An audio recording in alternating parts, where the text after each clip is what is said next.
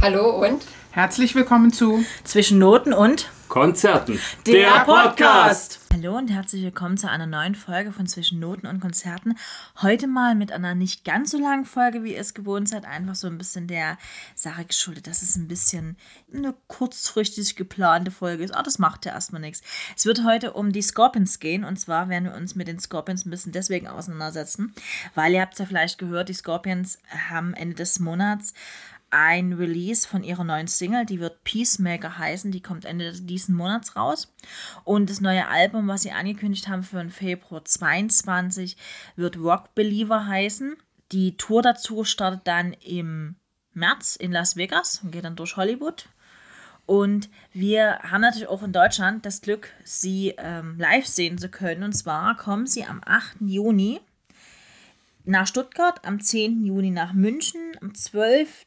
Juni nach Frankfurt, 15. Juni nach Berlin und am 17. Juni nach Hannover und, ach Gott, 19. Juni noch nach Dortmund. Und falls ihr, sage ich mal, grenznah wohnt, sie kommen auch noch nach, in, die Schweiz und auch nach, nach Prag, also nach Tschechien. Äh, wir haben die Scorpions vor ein paar Jahren schon mal live gesehen und zwar in Leipzig, damals in der Arena in Leipzig. Damals war es noch so, dass die Scorpions eigentlich angekündigt hatten, das wird unsere letzte Tour. Und da haben wir damals gesagt, okay, wenn sie schon mal in Leipzig nochmal spielen, gehen wir hin. Und das war ein ganz, äh, eigentlich ein ganz besonderes Konzert, fand ich. Also es war so ein bisschen, ja, anders, als wir es kannten. Also wir hatten als Vorband war dabei damals, Vorband an dem Arm war Beyond the Black. Die kennt ihr vielleicht, die sind inzwischen relativ bekannt geworden. Damals waren sie noch Vorband. Und ich habe gerade nachgeguckt, das war am 24. März 16 schon. Also wir sind schon ein bisschen, ja, das ist schon ein bisschen was her. Aber damals war es eben so, da hatte, ähm, die Scorpions hatten eben dann schon Jahre vorher schon mal angekündigt, das wird unsere letzte Tour.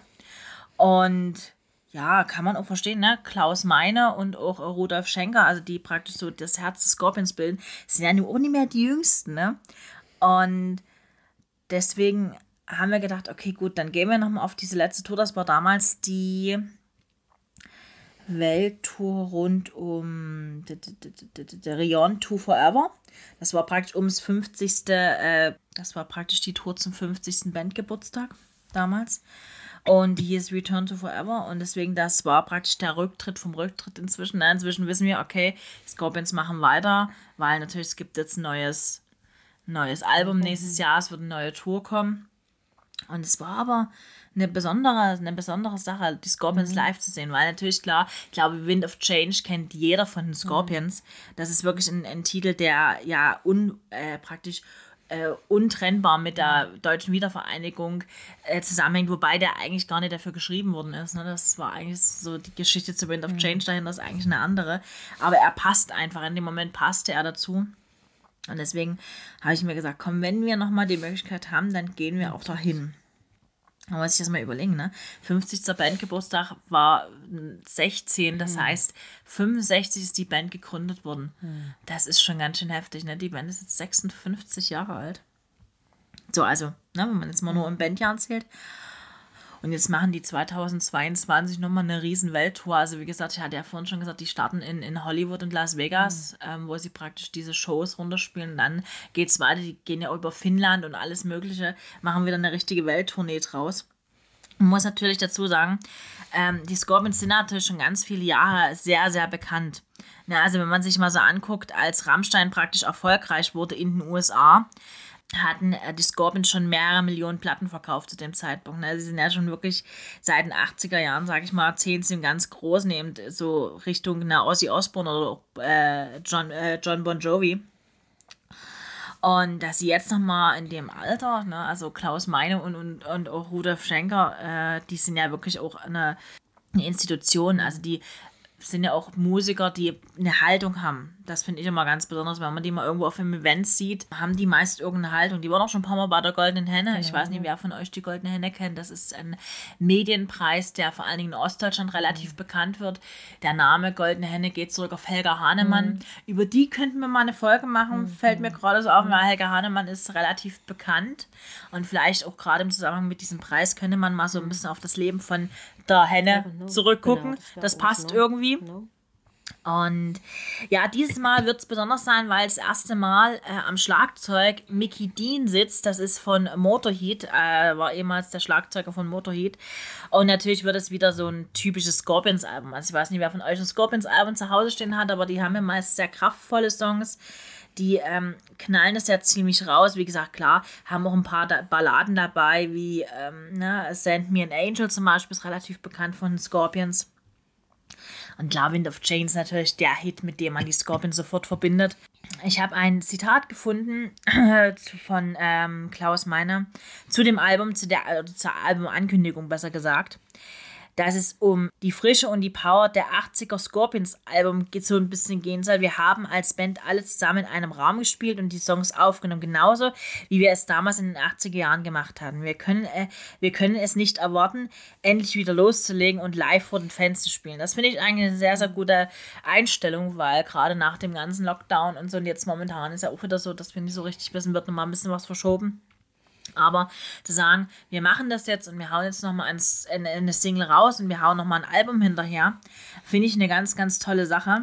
Zumal man natürlich klar immer wieder so im, im, im Hinterkopf hat, das ist eine Band, die wirklich, ne, richtig, richtig, wenn sie auf Tour geht, richtig rausknallt. Mhm. Also ich würde mir die auf jeden Fall nochmal live angucken. Und wie gesagt, ein paar Termine sind auch gar nicht so weit weg von uns. Ja, gerade so Berlin oder so ist ja nicht gerade nicht weit weg. Das ist so praktisch ja, die, die, das Spannende jetzt momentan. Also ich finde immer, Scorpions-Alben sind immer sehr spannend. Die haben auch immer sehr, sehr coole Albencover. Also wer mal so ein Scorpions-Album gesehen hat, ich erinnere mich gerade an dieses Return to Forever Album.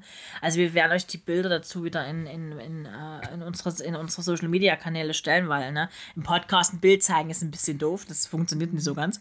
Aber ja, das hat schon eine besondere, eine besondere Bewandtnis immer, wenn sie ein Album gemacht haben und gehen eben so ein bisschen in die Hardrock- und Heavy-Metal-Richtung. Ne? Also muss ich mal überlegen, eigentlich wurde die Band ja gegründet, als sie 65 gegründet wurde, mhm. als Nameless, also namenlos. Mhm. Und dann sich dann als Scorpion-Star so durchzusetzen, das ist schon richtig cool. Und ähm, aktuell zählen sie international bis heute zu Rockklassikern und haben mittlerweile über 111 Millionen verkaufte Tonträger. Also das ist schon für eine Band ganz schön heftig.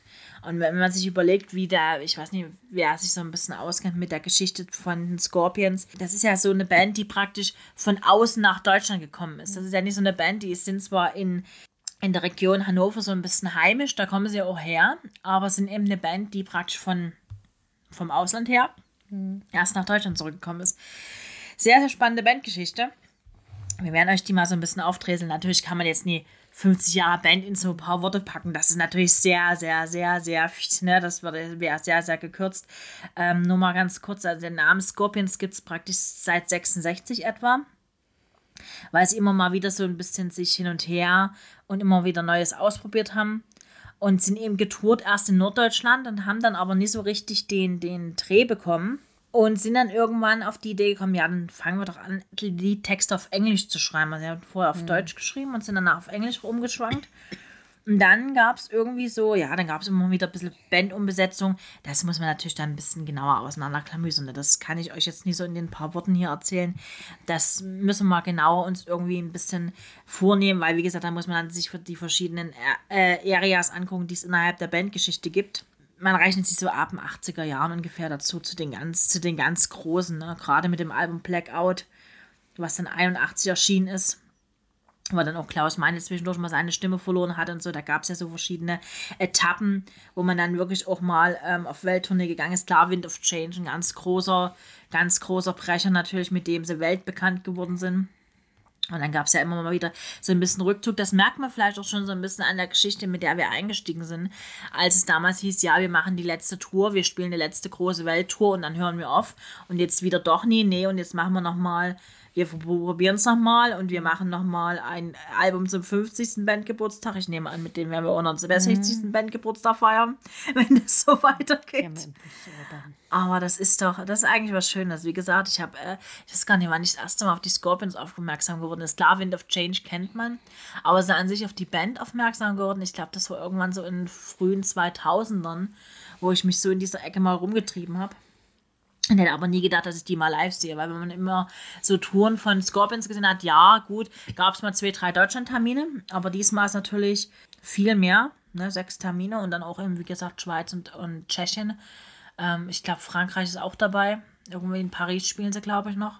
Wie gesagt, die spielen ja auch die ganz großen Hallen. Ne? Wir reden ja nie von irgendwelchen kleinen Kaschem irgendwo im Hinterhof, sondern die spielen ja die richtig großen Hallen. Und das ist schon eine besondere Show gewesen. Die, also zumindest damals, wo wir 16 waren, haben sie sehr schön mit Lichtshow gearbeitet. Das fand ich ganz, ganz stark, was sie da gemacht haben. So mit, äh, also nicht so viel mit Hasch-Effekten, sondern wirklich durchgehend, dass man wirklich, man passt das Licht zur Stimmung des Songs an und so. Das war schon richtig gut durchdacht damals, die Show. Ich kann mir vorstellen, dass sie das jetzt noch ein bisschen verfeinert haben. Und wenn sie dann natürlich so große Festivals spielen, ne, also gerade ne, Scorpions sind ja doch relativ bekannt dafür, dass sie dann doch sehr große Hallen füllen. Ich hatte vorhin schon mal so ein bisschen ange angeteasert, dass es da ja sehr spannende Plattencover gibt. Äh, Scorpions sind ja sehr bekannt für ihre provokanten Albencover. Da gab es schon Anfang der oder Mitte der 70er Jahre einen Skandal, weil sie bei dem Virgin Killer also das ist ein Album gewesen, was 76 erschienen ist, hatten sie als Albumcover ein nacktes, vorpubertäres Mädchen hinter einer gesprungenen Glasscheibe als, als äh, Cover gehabt. Das wurde dann teilweise als Kinderpornografie verstanden, wurde von der Bundesprüfstelle für jugendgefährdende Medien so ein bisschen praktisch unter diesen, ja, diesen Fokus gestellt, von wegen, ja, man hätte eben Indizien dafür, dass es da so ein bisschen auf Kinderpornografie abzielen würde. Und deswegen kann man, äh, ist es eben auch so, dass man zum Beispiel dieses Albumcover teilweise temporär am Internet nicht aufrufen kann. Das ist bis heute im Übrigen so. Ist eigentlich ganz spannend, ne, wenn man sich das so überlegt. Ich meine, äh, das Albumcover ist von 76 und es ist immer noch so, dass man es teilweise nicht aufrufen kann aber da gab es noch mehr, so, so ein paar Skandale. Also wie gesagt, die haben zum Beispiel auch dann ähm, Love Drive aus 79, also wir sind noch so ein bisschen äh, Mitte der 70er, wurden sie zum Beispiel vom Playboy Magazin als bestes Artwork des Jahres ausgezeichnet. Dieses Albumcovers muss man sich mal überlegen, ne? Und da hatten sich verschiedene Grafiker zusammengetan. Und so, ja, so hat man das immer wieder. Wir werden euch mal diese Albumcover, ich werde euch die mal raus, also bis auf das von 76, das werde ich euch nicht zeigen, aber die von 79 oder auch von äh, dem, der LP Blackout und äh, Love at First String, die werde ich euch mal raussuchen und werde euch die mal zusammensetzen. Und ähm, auch der Rolf Schenker, einer der ja, praktisch Urgesteine von Scorpions, hat im Album mal gesagt, dass sie sehr großen Wert auf die Albensteigerung legen würden. Ähm, es sollte ja mal sogar äh, eine Zusammenarbeit mit Andy Warhol geben. Der sollte für ein Album mal ein Cover gestalten.